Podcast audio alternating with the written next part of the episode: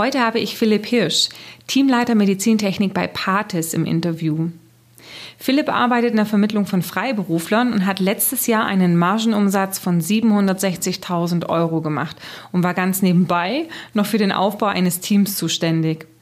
In diesem Interview erfährst du, wie er es zu diesem Margenumsatz geschafft hat, wie er die Rolle als Teamleiter und gleichzeitig aktiv umsatzbringender Vermittler unter einen Hut bringt, zwei wichtige geschäftliche Aha-Momente und vieles, vieles mehr. Lass uns loslegen. Herzlich willkommen zum Personalberater Coach Podcast. Blicke hinter die Kulissen erfolgreicher Personalberatungen mit der Brancheninsiderin Simone Straub. Hallo. Wie du weißt, spielt in meinem Podcast sowohl die Solo-Folgen, also wo ich allein zu dir spreche, als auch die Interview-Folgen eine große Rolle. Und immer dann, wenn ich Personen begegne, wo ich denke, Mensch, das ist mal außergewöhnlich oder da könntest du als mein Hörer auch Interesse daran haben, dann verpflichte ich sie sofort zu einem Interview. Und so geschehen äh, heute mit dem Philipp, Philipp Hirsch von Pates. Sag Hallo Philipp. Hallo Simone. Servus. hallo, grüß dich. Ähm, was macht Philipp für mich so besonders? Ähm, ich habe um ein Interview gebeten, weil er im Bereich Contracting jemand ist, der eine sehr interessante Performance hinlegt. Soweit ich weiß, und korrigiere mich, wenn ich falsch liege, Philipp, im letzten Jahr waren es um die 700.000 Margenumsatz, ist das richtig? Ja, es war sogar ein bisschen mehr, also knapp 760.000. Die wollen wir natürlich Was? nicht unterschlagen, die 60.000. Alles gut, ja. ja ähm, und das Spannende dabei ist, es sind ja nicht nur 760.000 Euro Margenumsatz im letzten Jahr, sondern du hast das gestemmt, während du parallel auch ein Team betreut hast. Du bist nämlich Teamleiter. Das stimmt. Okay. Absolut. Ja, vielen Dank, dass du dir heute die Zeit nimmst, ähm, ja, zu uns zu sprechen, dir ähm, für das Interview Zeit genommen hast.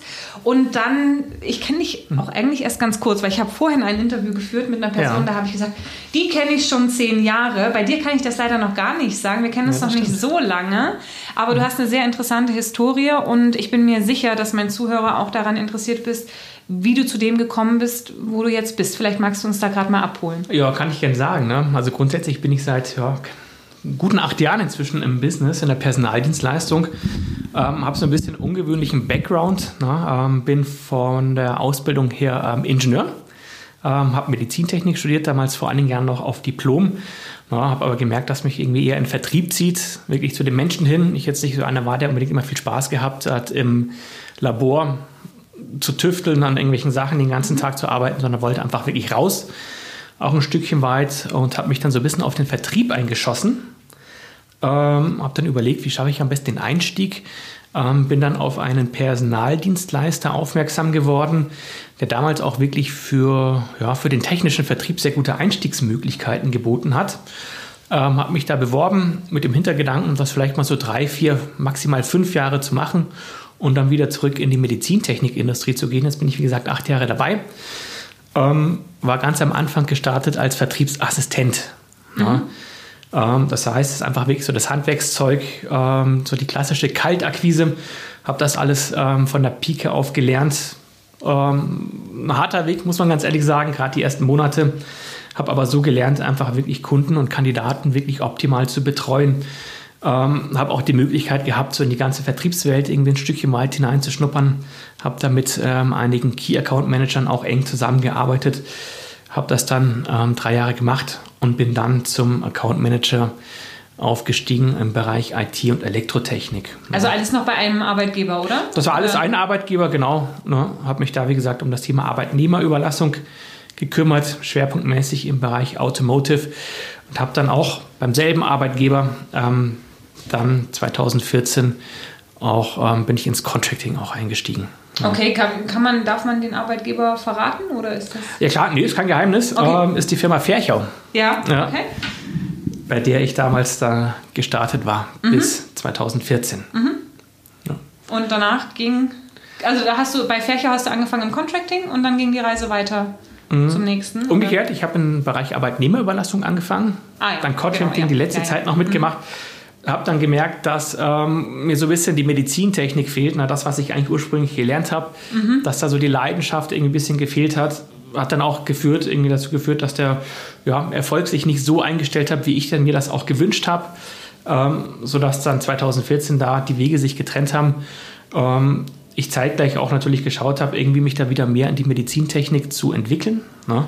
Und bin da auch wirklich ähm, aufmerksam geworden für, auf eine Stelle im Bereich Key Account Management in der Life Science Branche, im Bereich Contracting, ne? also genau das, was ich auch machen wollte. Und bin dann 2014 zu einem großen Personaldienstleister, der eben auch global tätig ist, ähm, bin ich dann als Key Account Manager gestartet. Philipp. Ja. Wie heißt der? Fercher. Ja, Quatsch. Von Fercher bin ich zu Hayes gegangen. Aha. genau. Okay. Ja, Mhm. interessant. Und dann?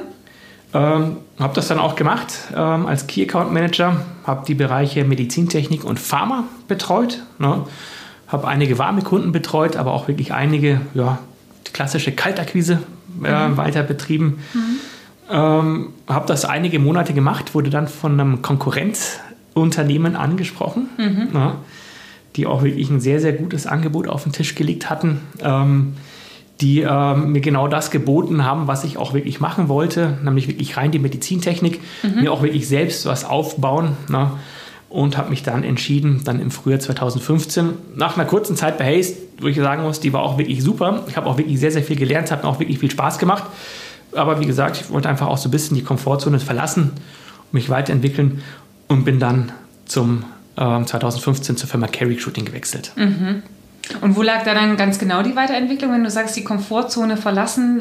Wo, hast du dich da rausbewegt?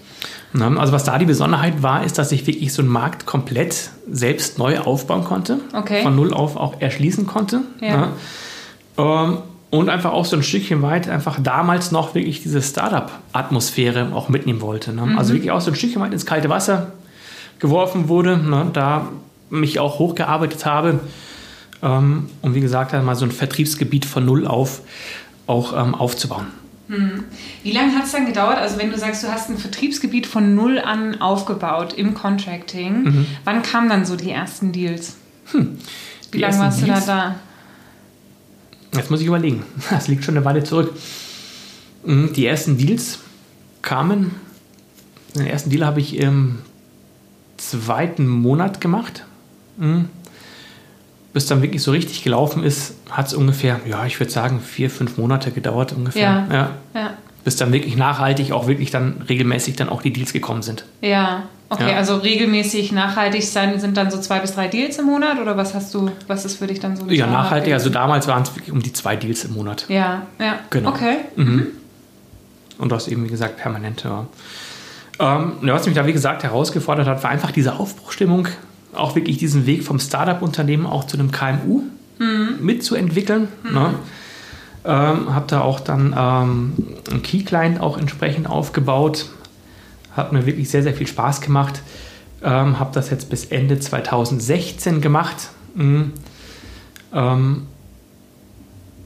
war, wie soll ich sagen, mhm waren viele Konkurrenten oder Marktbegleiter, sage ich mal, auch ähm, waren an mir dran. Hatte da, ähm, habe mich dann wirklich, habe da mal wirklich mal vier Prozesse dann auch entsprechend weiterverfolgt, waren drei Angebote letzten Endes auf dem Tisch, Ja. ne, wo ich auch wirklich lang überlegt habe. Ne? Also es war wirklich eine Entscheidung, über die ich wirklich verhältnismäßig lange auch nachgedacht habe. Ne? Okay, also du warst praktisch der Albtraum des äh, Rack-to-Rack äh, sozusagen oder der Personalvermittlung Ich glaub, an sich, der unclosable Candidate sozusagen. Ja, so kann der man noch mal sagen. nachdenken muss und nochmal, nochmal. So kann man sagen und nachdenken und dann Ich weiß noch nicht, meine Ich hab mich da auch letztendlich so ein bisschen- Hund, das Bauchgefühl. Ja, letztendlich war es wirklich das Bauchgefühl, was mich dazu Ja. wirklich gebracht hat, dann ähm, Anfang 2017 zu Partis auch zu gehen. Ja. Das war so eine Pattsituation. Ne? Also ich bin wirklich ein Mensch, der sehr rational auch geprägt ist. Okay. Ne?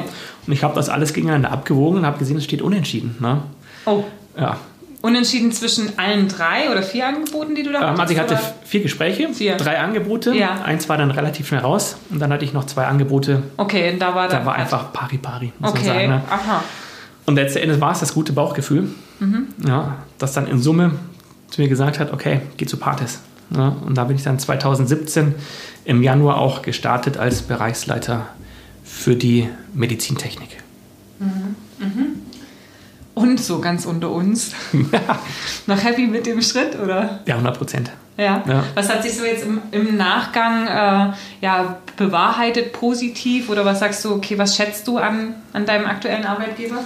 Ähm, was ich damals schon so rausgehört habe oder rausgefühlt habe auch, ist, dass ähm, Pates ähm, einem die Möglichkeit gibt, sag ich mal, wirklich seine Stärken, die man hat, auch wirklich perfekt umzusetzen. Ne? Ähm, das würde ich mal behaupten. Also weit lehne ich mich jetzt aus dem Fenster, dass ich damals, ähm, Anfang 2017, ähm, war ich ja, sechs Jahre im Business auch mit dabei, mhm. schon so eine gewisse Erfahrung mitbringen.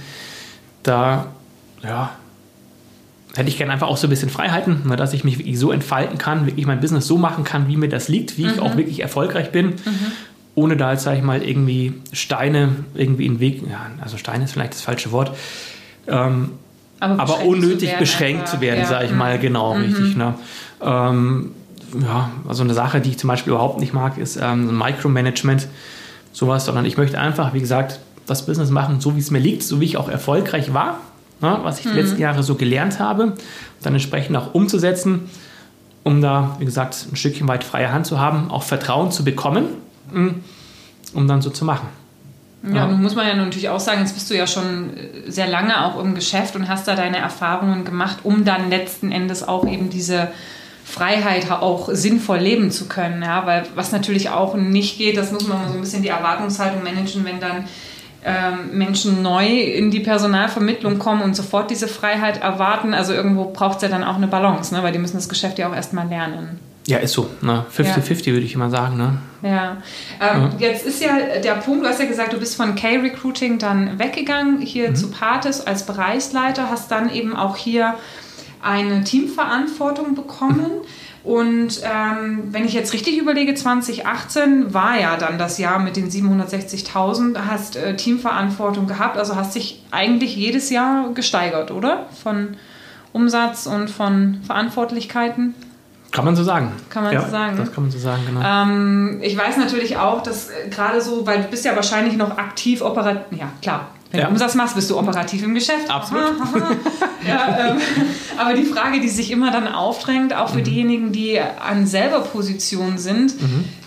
wie schaffst du das? Also ich meine, äh, den Umsatz nochmal zu steigern und dann aber auch gleichzeitig für andere Teammitglieder zuständig zu sein und die natürlich dann auch zu befähigen, dass sie erfolgreich werden. Mhm.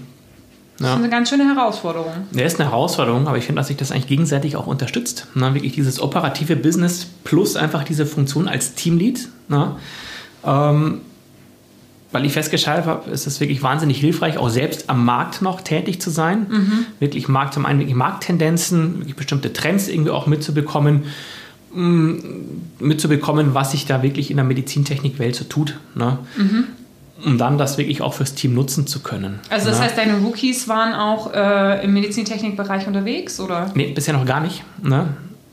Also das sind wirklich Rookies, muss man ganz ehrlich sagen. Nee, also, also ja, aber die haben den Markt, den sie betreuen, ist, mhm. ist Medizintechnik dann. Das ist Medizintechnik auch, ja. genau, richtig. Ne? Und da ist das natürlich wahnsinnig hilfreich, ne? wenn man selbst wirklich weiß, was ist da draußen so los. Ja. Dann das wirklich auch dem Team weiterzugeben, weiß, was man auch erwarten kann, auch wirklich Synergien zu nutzen Ne? Ähm, ich habe auch viel mit, mit ja, freiberuflichen Kandidaten logischerweise zu tun.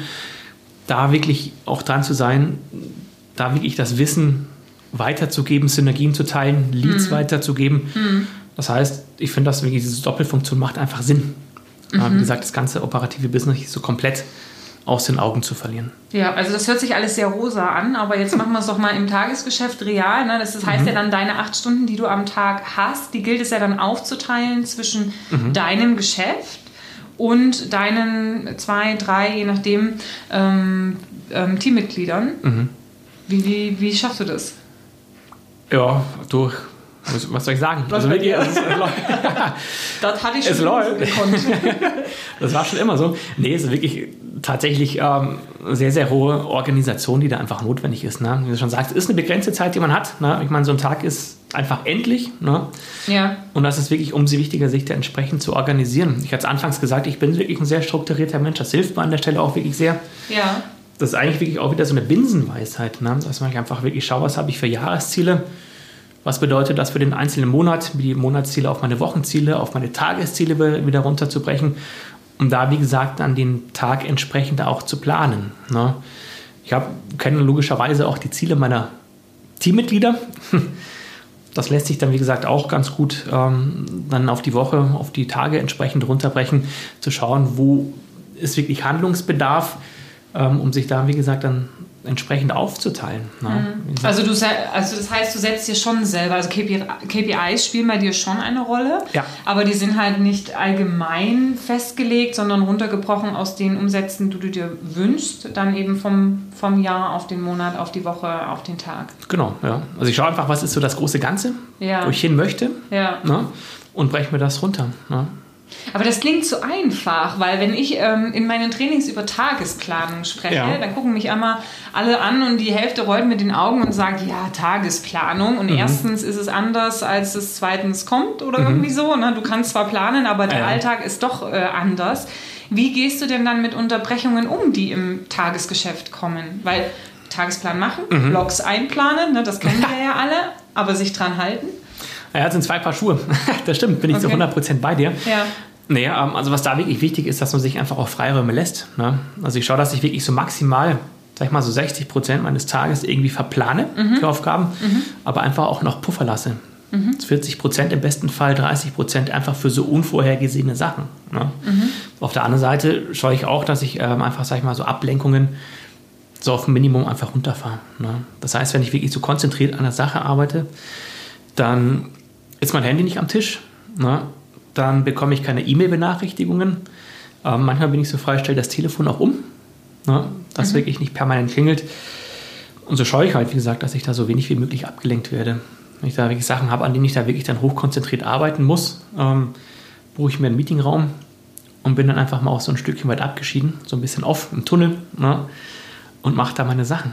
Ne? Also du entscheidest dich aktiv gegen das Multitasking und ja, ja. Äh, mhm. ähm, für das Monotasking sozusagen. Ja, also ich habe gemerkt, es funktioniert nicht. Bei mir zumindest dieses Multitasking. Ja. Also es funktioniert schon, ist aber wahnsinnig ineffizient, finde ich. Ne? Ja, und sehr, ich glaube, sehr kraft, äh, kräfteraubend, ne? weil man ja. kann ja per se gar nicht multitasken, sondern mhm. letzten Endes ist es ein schneller Wechsel zwischen den Aufgaben, die man tut. Ne? Also man macht eine ja, Aufgabe und wechselt mhm. ganz schnell zur nächsten und zur nächsten und zur nächsten. Ja. Und das kostet am Ende mehr Energie, als wenn du dich einer Aufgabe widmest, mhm. die intensiv betreust, und dann kriegt man ja meistens auch noch viel bessere Ideen, kann sich tiefer reinarbeiten ja. und es geht am Ende schneller, als mhm. wenn du ständig diesen Wechsel hast und ja, irgendwie so. gar nichts so richtig zustande bekommst. Oder? Ist so, ja. Ich schaue auch, dass ich wirklich meine Aufgaben cluster. Ne? Das heißt, dass ich wirklich ähnliche Aufgaben wirklich bündeln und irgendwie am Stück erledige. Ne? Ja. Also konkretes Beispiel, ähm, wenn ich Akquise mache, ähm, schaue ich, dass ich da wirklich mein, mein Call-Sheet sozusagen mit zurechtlege, dass ich wirklich genau weiß, wen ich anrufe. Ja. Ähm, wirklich dieses Callsheet, so klingt jetzt irgendwie ein bisschen blöd, aber dann auch wirklich durcharbeite. Ne, und alles, was an Nachbereitung da ist, sag ich mal, E-Mails hinterher schicken, äh, Kandidatenprofile verschicken oder, oder, ähnliche Sachen, dann erst wirklich danach mache. Ne? Mhm. Ne? Mir das zwar schon eine kurze Notiz mache, wem ich irgendwie, ja. was ich wie nachbereiten möchte, ja. das aber nicht direkt nach dem Telefonat mache, sondern wirklich erstmal einen Akquiseblock habe, meinen Telefonblock und alles andere danach dann dass ich da wirklich gedanklich keine Sprünge machen kann, sondern dann in so eine Art Flow einfach auch reinkomme. Ja, okay, ja. also Blocks sind tatsächlich auch in deinem Tagesplan eingeplant, ja. so Zeit, Zeitblocks. Ja. Und du sagst, du verplanst eben nicht äh, 100% des Tages, sondern 60% meinetwegen in mhm. Blocks und die anderen 40% sind so Manöver, äh, Manövriermomente mhm. sozusagen. Ja, genau. Ja. ja. Also wenn ich das richtig zusammenfasse, wenn ich sage, okay, was wären denn so deine Tipps für jemanden, der eine, der eine Split-Funktion hat, Billing und Managing, dann würdest du sagen, auf jeden Fall konkrete Ziele setzen, also mhm. ne, ableiten, Jahresziel bis hin zum, zum täglichen KPI. Mhm. Du sagst auch ähm, zurückziehen, wenn notwendig, ja, mhm. also da wirklich konzentriert auch an, an Dingen zu arbeiten und das geht so ein bisschen einher, dann das Aufgabenclustern, also weg vom Multitasking hin zum Monotasking und die Aufgaben, die ich tue, dann tatsächlich zu tun. Mhm. Wie gehst du denn dann gerade in der Anfangszeit, wenn jetzt äh, Newbies kommen, die sind ja gerade am Anfang auch sehr zeitintensiv in der Betreuung. Ja. Äh, die haben ja Fragen und äh, das ist mhm. ja ne, wie ein kleines Kind, was dann Pipi muss, das muss jetzt und die Frage muss jetzt gestellt ja. werden. Mhm. Also wie, wie, gehst du mit dem Szenario um? Weil die unterbrechen dich ja dann doch irgendwie immer wieder. Ja, ist richtig. Ne? Also ich meine, da bleibt einfach wirklich weniger Zeit für, fürs operative Business. Also du kalkulierst auch bewusst ein, dass gerade in der Anfangszeit ist halt dann einfach so. Ist oder? so, genau, richtig, ja. Also das definitiv, ja klar. Ne? Ähm, Ich wirklich, Okay. dass ich dann wirklich dann, aber das ist auch wieder so, eine- so eine Planungssache. Ne? Ich weiß wirklich, was ich an, an Jahresziel habe. Und ich kann das jetzt wirklich nicht linear auf irgendwie auf jeden, jede Woche gleichmäßig irgendwie runterbrechen. Ja. Sondern anfangs, wenn ähm, neuer Mitarbeiter da ist, dann ist das so, dass weniger Zeit fürs operative Business bleibt. Ne? Ähm, wo ich jetzt wirklich froh bin, ist, dass ich auch ähm, ähm, starke Unterstützung bekomme. Ähm, wir haben einen Kollegen, der, sag ich mal, wirklich das ganze Onboarding auch übernimmt, sprich auch Schulungen macht, das ganze Handwerkszeug auch nimmt. Also das ist ein Block, der mir auch schon abgenommen wird. Ja. Ne? Ähm, was ich viel mache, sind natürlich Coachings am Arbeitsplatz, aber einfach auch dieses offene Ohr, was du vorhin angesprochen hast. Klar, das ist wirklich einfach enorm wichtig und das ist auch da. Ne? Darum plane ich mir dann einfach auch wirklich diese freie Zeit ein für genau solche Sachen, ne? weil es mir einfach wirklich wichtig ist, ähm, dann Rookies oder neue Mitarbeiter auch wirklich optimal zu betreuen. Ne? Wobei natürlich das auch so ein bisschen eine Erziehungssache ist, in Anführungsstrichen Erziehung, ne? weil wenn man zu sehr eben auch dem, dem Neustarter oder dem Teammitglied zur Verfügung steht und ständig reaktiv auf die Fragen antwortet, dann ist es ja auch so eine Art Gewohnheit und dann poltern sie die Fragen schon raus, ohne Ja. dass sie selber nachgedacht haben, weil sie wissen, sie kriegen ja eine Antwort. Ne? Und dabei, wenn sie selber nachgedacht hätten, dann äh, würden sie sich die Antwort selber geben. Also das ist, glaube Ja. ich, kann man dann auch entsprechend zurückgeben und sollte man antrainieren, dass man sagt, okay, wenn du eine Frage hast, dann komm zu mir definitiv, aber bring einen Lösungsvorschlag mit zum Beispiel. Absolut. Na, dass man da Ja. schon mal gleich antrainiert, äh, dass sie sich die Sachen erstmal auch selber überlegen und äh, nicht sofort sich einfach darauf verlassen, der Philipp wird mir es schon beantworten. Ne? Ist genau, das, genau der Punkt, ja. Ne? Ist so ein Stückchen weit, ich sage mal in Anführungszeichen auch Erziehungssache, ne? die Leute wirklich dazu zu ermuntern, vielleicht auch bestimmte Probleme selbst zu lösen. Ja. Ne? Sich einfach Gedanken zu machen, ähm, wie kann ich das selber lösen? Das Problem, vielleicht komme ich selbst auf eine Antwort. Ne? Und wenn nicht, klar, dann, dann ist mir auch wichtig, dass dann einfach auch gefragt wird. Ne? Ja. Natürlich, mit, wie du schon sagst, auch mit einem Lösungsvorschlag optimal. Ne? Ich hatte in der Vergangenheit Dann- sogar mal einen Teamleiter, der hat das immer so gemacht, der hat so äh, Poker-Chitons vergeben. Mhm. Er hat gesagt, okay, du kriegst so zwei, drei Urgency. Äh, Mhm. äh, ist das Chiton? Heißt das Chiton? Also so Da diese runden Dinge aus dem Dinger, genau. Casino. So ein rundes Ding Ja. halt, genau. Ja. Kriegst drei so runde Dinger, ja. Ja. Und über den Tag hinweg darfst du eben mich dreimal fragen, wenn es jetzt unbedingt jetzt, jetzt sein muss. Also unterbrechend. Ne? Also so diese, diese begrenzte Anzahl. Und das hat sie, hat äh, dann eben das die, ähm, ja, den, den, den, den Neustarter auch dazu ermuntert, erstmal selber die Antwort zu suchen oder aber vielleicht auch einen Kollegen zu fragen und wirklich nur im äußersten Notfall dann eben diesen Chiton einzusetzen. Äh, und dann aber ohne Diskussion, dann kriegst du die Antwort. Äh, Ja. Und das dann auch dann gleich schon wieder so ein bisschen reduziert. Mhm. Ja, ja, spannend. Okay, also Organisation ist key, sagst du. Absolut. Ja. Ja. Was würdest du denn sagen? Ähm, du hast ja jetzt schon so ein paar Starter auch auf den Weg gebracht. Mhm. Was sind denn so deine drei Top-Tipps an deine Rookies, damit sie oder ja, damit sie erfolgreich werden? Lass mich die Frage kurz parken. Ja. Äh, und kurz eine andere Frage fragen, weil du hast ja vorhin gesagt, bei K-Recruiting hast du gestartet, du hast den neuen Markt aufgebaut und das lief dann, lief dann so, nach vier, fünf Monaten lief es dann Ja, genau. stabil. Was waren denn so aus deiner Sicht die, die Kernaktivitäten aus deiner Sicht, die du gemacht hast, damit es eben stabil lief? Das deckt sich vielleicht dann auch mit der anderen Frage, aber ähm, ja, vielleicht lassen wir es uns so Ja, mal. ich meine, letzten Endes ist es einfach, also wie wie ich schon gesagt habe, so ein Stück weit ins kalte Wasser. Ähm, man muss einfach wirklich anfangen zu schwimmen. Ne? Das heißt einfach, dass man einfach, ich habe mich einfach hingesetzt und habe einfach gemacht. Ne? Ähm, es ist wirklich viel Fleiß, viel Einsatz, der da einfach wirklich notwendig war. Ne? Einfach auch so ein bisschen, sag ich mal, ja, die Komfortzone verlassen, einfach so die Extrameile auch gehen. Ne? Nur ein bisschen? Nur ein bisschen. Ein bisschen die Komfortzone verlassen? Äh, Nur ein bisschen wäre ein bisschen zu wenig. Ja. Also man muss also wirklich, ja, es ist wirklich, ist ein hartes Business, muss man sagen, sich so einen Markt aufzubauen. Ne? Das ist ähm, viel Fleißarbeit, ne? Ja. sich auch mal abends hinzusetzen. Was ich gemacht habe, ich habe mein Vertriebsgebiet angeschaut, welche Firmen kenne ich noch. Und ich habe einfach wirklich, so stupide das klingt, einfach wirklich Firmen angelegt, Geschäftskontakte angelegt im System, mein Netzwerk ähm, auf Xing und LinkedIn erweitert und einfach mal erörtert, was gibt denn der Markt so her. Ne? Und das waren Sachen, die wirklich so ein bisschen abseits vom Tagesgeschäft liefen, die aber einfach gemacht werden mussten. ne? Ich meine, man muss sich bekannt machen. Ähm, wenn man sich nicht bekannt macht, kennt an niemand. Wo soll man sein Business machen? Ne? Ja. Es ist einfach Komfortzone verlassen, ähm, viel hilft, viel sage ich immer. Das Glück ist einfach mit den Fleißigen. Und ähm, oh, wo wir gerade das Phrasenschwein auf dem Tisch haben, ja, äh, da, fällt mir auch eine Phrase, da fällt mir auch eine Phrase ein. Äh, ja. Wir siegen nicht gegen die Konkurrenz, sondern gegen die Unbekanntheit. Ja, das stimmt. Passt gerade so schön, ne? Das passt. Ja. Absolut. Hat das muss man wirklich so ein Phrasenschwein hier aufstellen so einen kleinen Stillmoment. Den kannst du noch nicht, oder? Kannst du den Spruch schon? Den habe ich jetzt so noch nicht gehört, ne? Ah. Und man lernt ihn ja aus, ne? Okay. Okay, dann, hat's, dann hat das Zeug Zukunft, dann noch nicht so. Aber, äh, ja. ja. genau. Okay, also Quantität, dann den, den Markt kennenlernen, den Namen rausbringen, damit mhm. die Kunden dann auch kennen. Ja.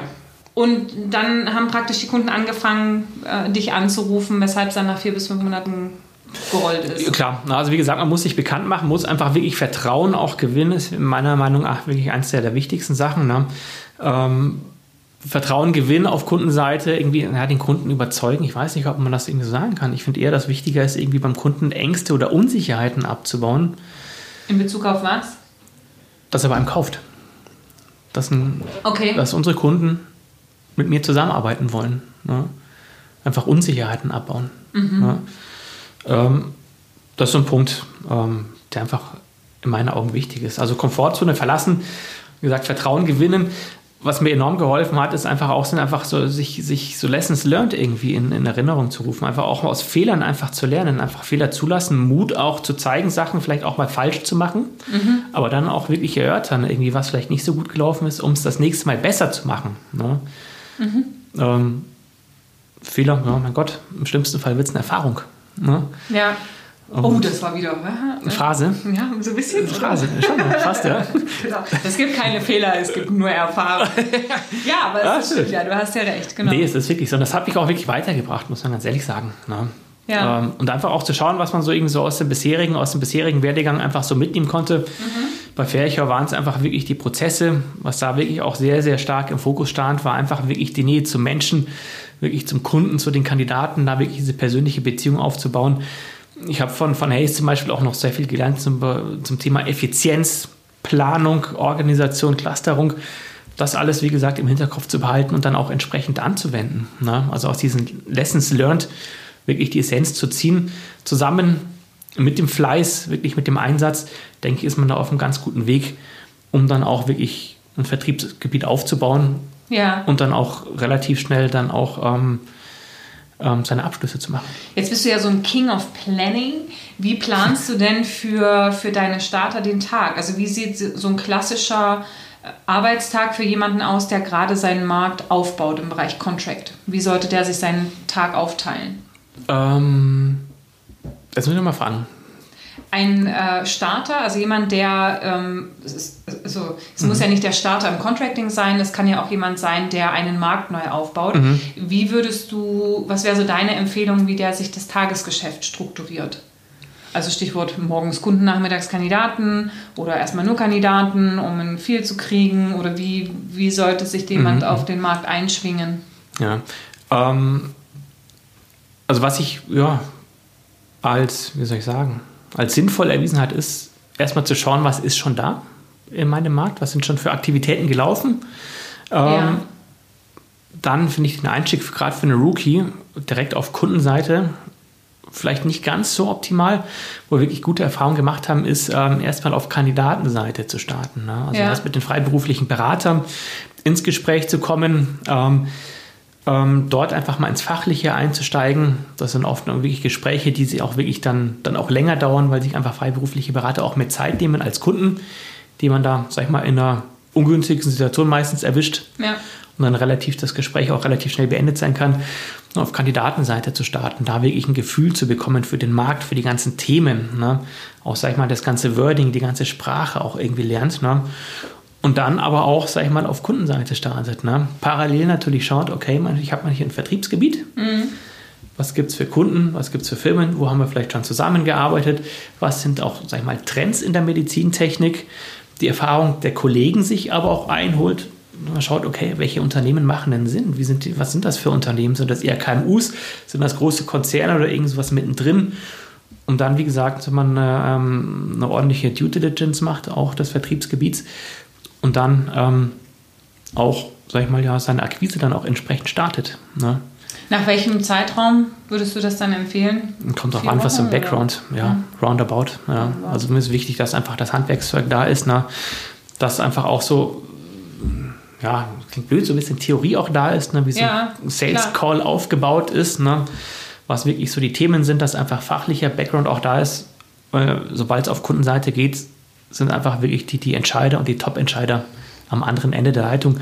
Und da finde ich es auch gerade für Rookies einfach wichtig, dass so ein bisschen ja, Ahnung schon da ist, weil sonst kann es wirklich relativ schnell auch ja, deprimierend auch werden, mhm. wenn einfach wirklich die Calls dann einfach irgendwie dann nicht so verlaufen oder nicht so erfolgreich verlaufen, wie man sich das vielleicht vorstellt. Hm. Ja. Wie lange sollte so jemand am Telefon sein? Weil wir haben ja gerade in der Personalvermittlung, Personalvermittlung ist ja ein sehr stark telefonzentriertes Geschäft. So in der Anfangszeit, hast du da so einen Richtwert, wo man sagt, okay, so lange sollte man telefonieren. Meinst du jetzt am Tag mhm. oder? Ja. Ähm, also am Anfang, ja. Ich denke, in der Anfangszeit, wenn das Vertriebsgebiet ganz neu ist, noch nicht erschlossen ist, dann gibt's, ist es eigentlich wirklich der einzige Weg, um, wie gesagt, nachhaltig Kontakte aufzubauen. Und dann ist wirklich so ein Akquisetag, kann dann locker auch mal irgendwie ja, sechs Stunden auch dauern. Ne? Ja, also das waren drei Stunden Vormittag, drei Stunden Nachmittag. Genau, ja. Ja. Da also ist wirklich jetzt auch nicht wirklich, sind noch nicht viele andere Themen da. Ja. Drei Stunden, ja, fünf, sechs Stunden am Tag sind da, denke ich, schon drin. Machen da auch schon Sinn, ne? sich da aufzuteilen. Ne? Ein bisschen Nachbereitung braucht es logischerweise. Ich meine, die ganzen Kandidaten, die Kandidatenseite nicht aus den Augen verlieren. Plus eben das, was ich vorhin gesagt habe, dann auch noch wirklich sein Netzwerk erweitern im CRM-Tool, sprich einfach Kunden anlegen, Geschäftskontakte anlegen, sein eigenes Netzwerk erweitern. Das sollte ja. nicht unter den Tisch fallen. Ja. ja. Ähm, okay, jetzt ich will ja immer aus meinen Interviewpartnern äh, das Maximum rausholen. Jetzt muss mhm. ich doch noch mal schauen. Das ist auch eine Frage, die, ich, ähm, die wir so nicht vorbereitet haben, aber du bist bestimmt spontan genug, die zu beantworten. Wenn du so deine Jahre anguckst, du hast gesagt, du bist jetzt seit sieben Jahren im Geschäft, ne? Acht. Mhm. Seit acht Jahren im Geschäft. Was würdest du sagen, also gab es da so Knotenplatzer-Momente, wo du gesagt hast, naja, du hast es eigentlich immer mit A probiert und dann hast du es mit B probiert und plötzlich ging es. Also wenn man so die Performance anguckt. Man mhm. sagt, ähm, du stehst ja jetzt an einem Punkt, dass du eben äh, über 700.000 Margenumsatz machst und ich observiere ganz oft eben so, so Schwellen auch von, von Personalvermittlern, ne? die so sich in ihren Umsätzen entwickeln und ja. manchmal dann auch auf so einem Plateau irgendwo hängen bleiben. Ich weiß mhm. nicht, ob es so ein Plateau bei dir per se so gab, aber was war so eins der wesentlichen Aha, Aha's in deiner Karriere als Personalvermittler? Fällt dir dazu was ein? Also zum einen ähm, einfach dranbleiben. Ja? Was ich früher wo ich früher zu ähm, tendiert habe, ist wirklich zu früh ähm, so einen Haken hinter einen Kunden zu machen. Okay. Zu sagen, okay, gut, hier bringt das nichts, hier komme ich irgendwie nicht weiter. Ja. Sondern da einfach wirklich hartnäckig dran zu bleiben. Ne? Okay. Ich habe jetzt den Kunden, der ähm, auch ja, für mich den meisten Umsatz auch bringt. An dem war ich jetzt dann, das muss ich mal überlegen, das erste Mal 2000, Anfang 2015 bin ich jetzt seit nee, Anfang, Mitte 2014, war ich ungefähr vier Jahre dran. Vier Jahre? Bis das erste Mal wirklich was passiert ist. Ja. Okay. Ja. Aber was hat dir die Kraft und den Glauben gegeben, durchzuhalten? Es war einfach so ein Stückchen weit auch Bauchgefühl, muss ich sagen. Ne? Es gab so einige Tendenzen, einige so leichte Anzeichen, dass da wirklich was gehen könnte. Ne? Ähm, aber faktisch war es einfach so, dass das wirklich, eigentlich wirklich jahrelang ist das irgendwie ins Leere gelaufen. Ne? Und einfach durch, ja, ich habe einfach nicht aufgegeben und einfach gesagt, okay, da muss doch, da muss doch was gehen. Hat, da, ja? hat dann ein Ansprechpartner gewechselt oder was war dann der ausschlaggebende Punkt, dass der Kunde dann doch gekauft hat? Da hat ein Ansprechpartner gewechselt tatsächlich. Hey, ja, du hast es ausgesessen. Ja, man hat, in dem Fall habe ich es einfach ausgesessen. Ja, klar. Ja. Ja, man muss da wirklich echt schauen, irgendwie, dass man sich da irgendwie nicht irgendwie sag ich mal, versteift in irgendwelche Sachen, wo es wirklich offensichtlich keinen Sinn macht. Ne? Das, das bringt einfach die Erfahrung die dann einfach so mit. Ne? Naja. Aber das war dann irgendwie so ein Stückchen, ja, das war dann schon ein Erfolgserlebnis, wo ich sage, hey, okay, es lohnt sich doch irgendwie. Ne? Ja, aber, es, aber hast du vorher gewusst, also nach dem zweiten, dritten Jahr, hast du dann gewusst, wie viele Runner der hat, also wie viele Freiberufler dort im Bereich Medizintechnik im Einsatz sind? Wusstest du das? Ich wusste, da waren Freiberufler im Einsatz, so ein paar. Ne?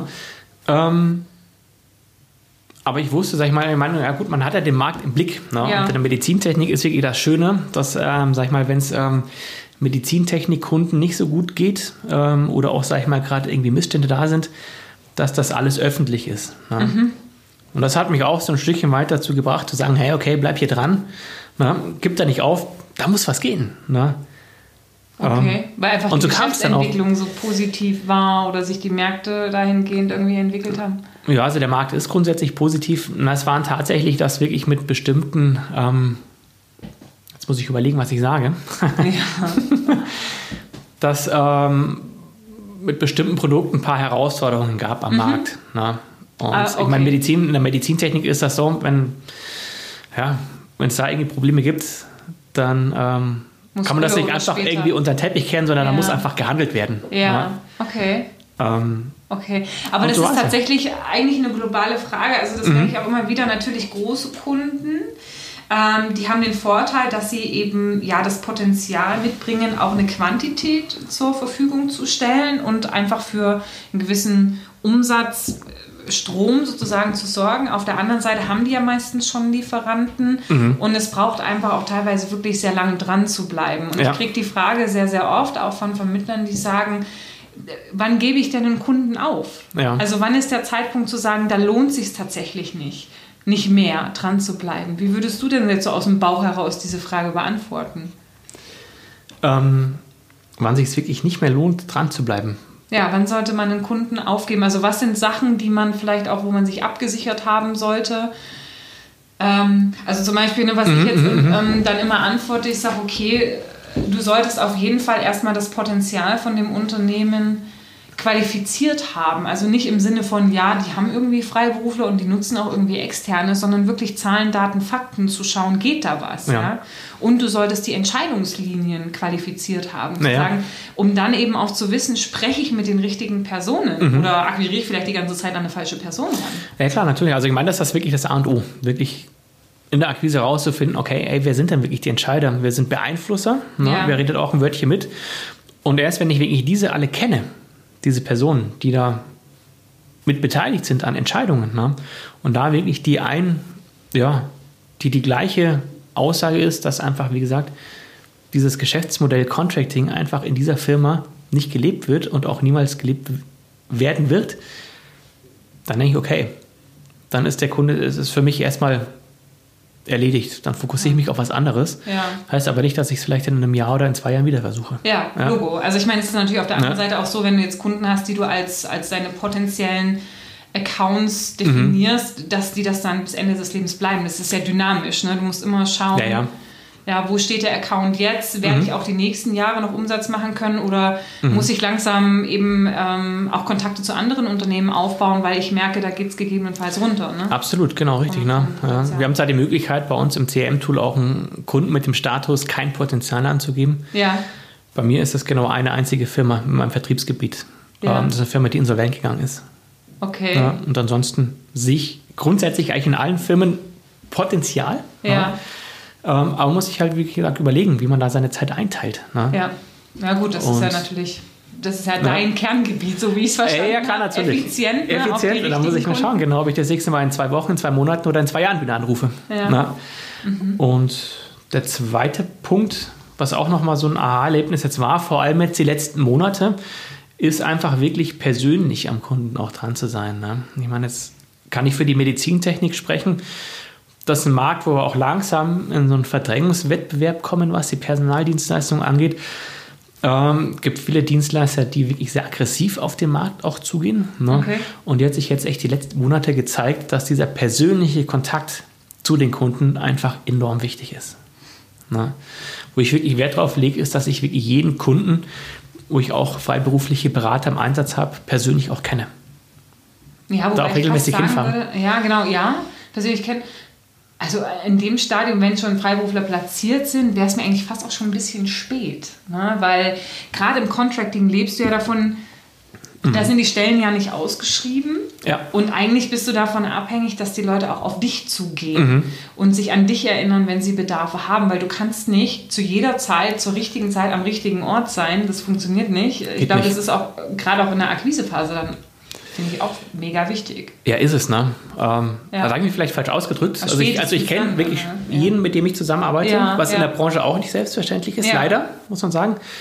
Aber klar, ich meine, wie du schon sagst, da geht es darum, wirklich Potenzial aufzuspüren und da einfach auch Zeit zu investieren, um jemanden auch mal wirklich face-to-face -face auch zu treffen. Ne? Mhm. Ne? Klar kann man nicht jeden treffen, das sollte auch nicht Anspruch sein, mhm. äh, macht einen bloß unglücklich, wenn man da irgendwie so ein riesen Vertriebsgebiet vor sich hat und eigentlich von vornherein weiß oder gar nicht weiß, wo soll ich jetzt anfangen, wo soll ich aufhören, sondern sich da wirklich dann, wie gesagt, die Kunden rauspickt, wo man einfach Potenzial auch spürt, wittert, ne? und sich auf die konzentrieren und da einfach, wie gesagt, den persönlichen Kontakt aufbauen. Und damit ja. war ich jetzt auch die letzten Monate und auch das letzte Jahr wirklich sehr, sehr gut gefahren. Ja. Also spüren, da muss, da, da muss mein Trainerherz noch mal so ein bisschen reinkrätschen, weil hm. du hast natürlich jetzt über die sieben, acht Jahre, die du jetzt im Markt unterwegs bist, hast du natürlich auch ein Gespür, was sich aus den richtigen Fakten entwickelt. Ja, ja. Alle die, die vielleicht anfangen, gerade Märkte aufzubauen, die sollten dieses Gespür sich einfach auch nochmal unterlegen mit Zahlen, Daten, Fakten. Also herzugehen, ne? wie viele Freiberufler sind aktuell im Einsatz, wie viele waren in den letzten zwölf Monaten im Einsatz, mhm. auch über externe, wie sind die grundsätzlichen Laufzeiten, na, was sind die ja. Stundensätze, die man generieren kann, um so dieses Gefühl, was man hat, weil manchmal mhm. verliebt man sich ja auch in einen Kunden, weil man sich denkt, oh, der ist riesig, ne, mhm. da müsste was gehen, den hätte ich so gern, aber dann geht vielleicht auch da nicht so viel. Ne? Ja, bin ich aber, absolut. Ja, ja. Sorry, da musste ich jetzt einfach nochmal den Besserwisser-Hut aufsetzen. Nee, das stimmt ja auch. Ne? Ich meine, wenn man da wirklich auf die Jagd geht, dann würde ich jetzt auch nicht irgendwie anfangen, irgendwie einen großen Elefanten zu jagen, wo ich auch was, den kann ich gar nicht erliegen. Ja. Und auch kein, kein kleines Kaninchen, wo ich nicht satt werde. Ja. Sondern muss einfach schauen, okay, was ist wirklich die, die richtige, in Anführungszeichen, Beute, ja. der richtige Kunde, wo man einfach wirklich erfahrungsgemäß wirklich auch den meisten Umsatz auch machen kann. Ne? Plus, ähm, einfach das Ohr wirklich auch zu den, zu den freiberuflichen Beratern. Ne? Mhm. Einfach ein Gespür zu bekommen, wo waren jetzt die letzten Wochen, Monate, Jahre wirklich viele Berater im Einsatz. Das ist eigentlich so das beste Indiz, dass da was geht. Mhm. Mhm. Okay, also das waren so die zwei Aha-Momente, eben der persönliche Termin und hilf mir nochmal. Ähm, nee, einfach dranbleiben. Ne? Niemals ja, aufgeben. Genau. Ja. Das wollte ich sagen. Hast du genau.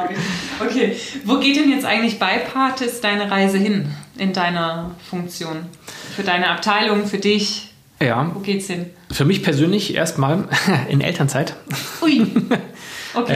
Ja, ähm, ich werde jetzt dieses Jahr vier Monate ähm, Elternzeit nehmen. Wann? Ähm, Wann ist es soweit? Ab Mitte Mai.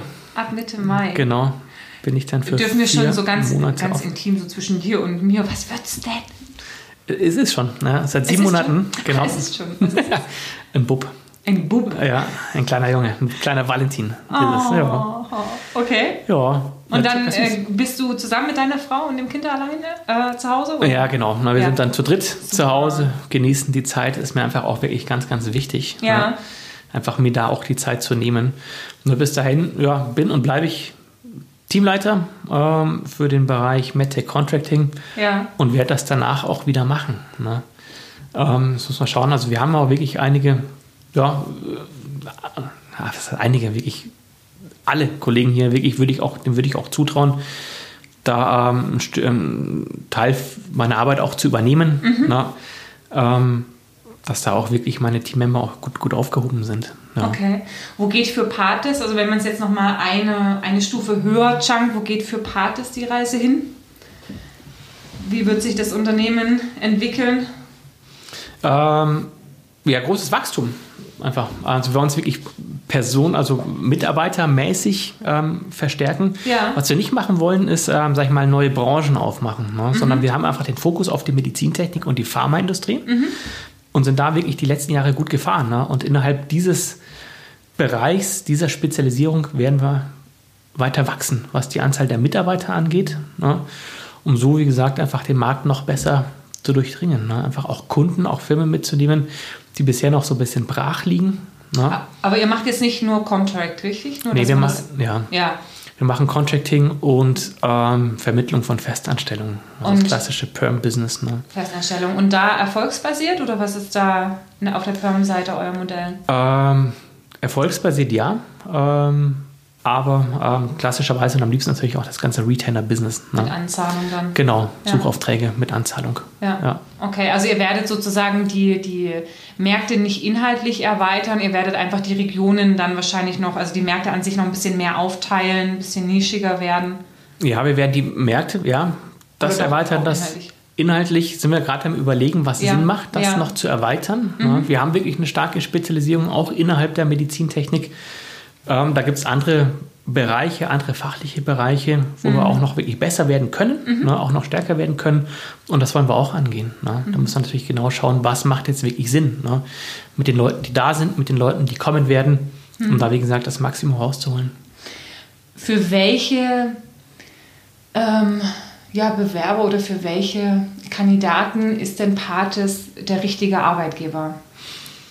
Grundsätzlich eigentlich, also man kann es gar nicht festmachen am Senioritätslevel. Ja. Ähm, grundsätzlich für alle, ne, die wirklich Bock haben, ähm, sich selbst wirklich weiterzuentwickeln, mhm. die aber auch wirklich Lust ähm, drauf haben, ähm, mit dieser Firma auch zu wachsen, ne, die es jetzt wirklich auf den Tag heute ganz genau fünf Jahre auch gibt. Uh. Ne? Ist noch ein ähm. Glas Sekt übrig? Ich hätte noch, ist alles weg inzwischen, oh. leider. Da schauen wir aber vielleicht noch was auftreiben. Ne? Okay, okay. Nach dem Interview dann. Ja. ja. Ähm, nee, für alle, wie gesagt, die einfach Bock haben, sich selbst weiterzuentwickeln, die auch wirklich Lust haben, auch mit der eigenen Erfahrung, mit den eigenen Stärken auch die Firma weiterzuentwickeln und auch so ja, die eigenen Stärken einzubringen, um auch so einen gewissen Stempel auch irgendwie, so einen Fingerabdruck auch zu hinterlassen. Ne? Mhm.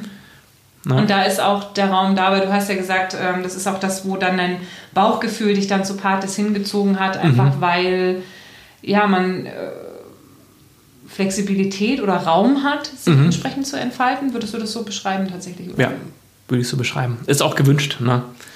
dass ja. die Leute, wie gesagt, da auch ähm, Lust haben, sich da einzubringen. Okay. Ja. Und wo könnte man dann seine Bewerbungsunterlagen oder Unterlagen, ich weiß gar nicht, ob man noch Bewerbungsunterlagen verschickt, aber wen sollte man anrufen, an wen kann man sich wenden, wenn man sagt, ja, da würde ich gerne mehr dazu erfahren? Ähm, grundsätzlich am besten an den Andreas Klinder. Mhm. Der ähm, ja, ist, sag ich mal, in erster Linie auch zuständig für die Unternehmensentwicklung. Mhm. Ja, der koordiniert auch die ganzen ähm, Vorstellungsgespräche, die ganzen Bewerbungen ist auch in den Gesprächen auch viel mit dabei. Also das ist wirklich so die erste Anlaufstelle, da ist das wirklich zu 100% in guten Händen. Und ähm, okay, ähm, dann per E-Mail oder Telefon oder wie? Ähm, gerne per E-Mail. Per E-Mail. Äh, wir werden dann relativ schnell, oder was heißt relativ schnell, sehr, sehr schnell auch telefonischen Kontakt aufnehmen, ne? ja. weil wir wirklich wachsen wollen und wie gesagt interessiert sind auch an, an interessanten Persönlichkeiten, ähm, um dann wie gesagt auch dann schnelle Prozesse dann zu, zu gewährleisten. Ja. ja. Die mhm. ähm, E-Mail-Adresse, die gibst du mir dann einfach im Nachgang, die würde ich dann in die Shownotes entsprechend packen, ja, damit kriegst du. der interessierte Zuhörer weiß, wo er sich hinwenden soll. Sehr, sehr gerne. Ja. ja. Philipp, gibt es sonst noch irgendwas, wo du sagst, das hätte ich fragen sollen, stand auf unserer Liste, habe ich nicht gefragt. Äh, nö, eigentlich nicht, nö. nö. Also unterm Strich, wie gesagt, kann ich eigentlich nur sagen, dass einfach wirklich das, was ich wirklich so mitgeben kann, ist, dass einfach die Leidenschaft irgendwie an dieser ganzen Sache, am ganzen Job nicht verloren geht, dass das wirklich das A und O ist. Ja. Ne? Ähm, dass das wirklich die Basis für den Erfolg ist. Ansonsten hilft der Fleiß, sage ich mal, und die Komfortzone verlassen auch nichts. Ne? Muss einfach wirklich Begeisterung da sein, gepaart dann, wie gesagt, mit dem Einsatz ist man da grundsätzlich auf einem guten Weg. Das ist doch ein tolles Schlusswort. Dann lernen wir jetzt mal das Phrasenschwein, machen einen drauf mit den Sektrestbeständen. Absolut, ja. Und genau, wünschen dir als Hörer noch einen schönen restlichen Tag. Bis ganz bald. Grüße Ciao. aus München. Ciao.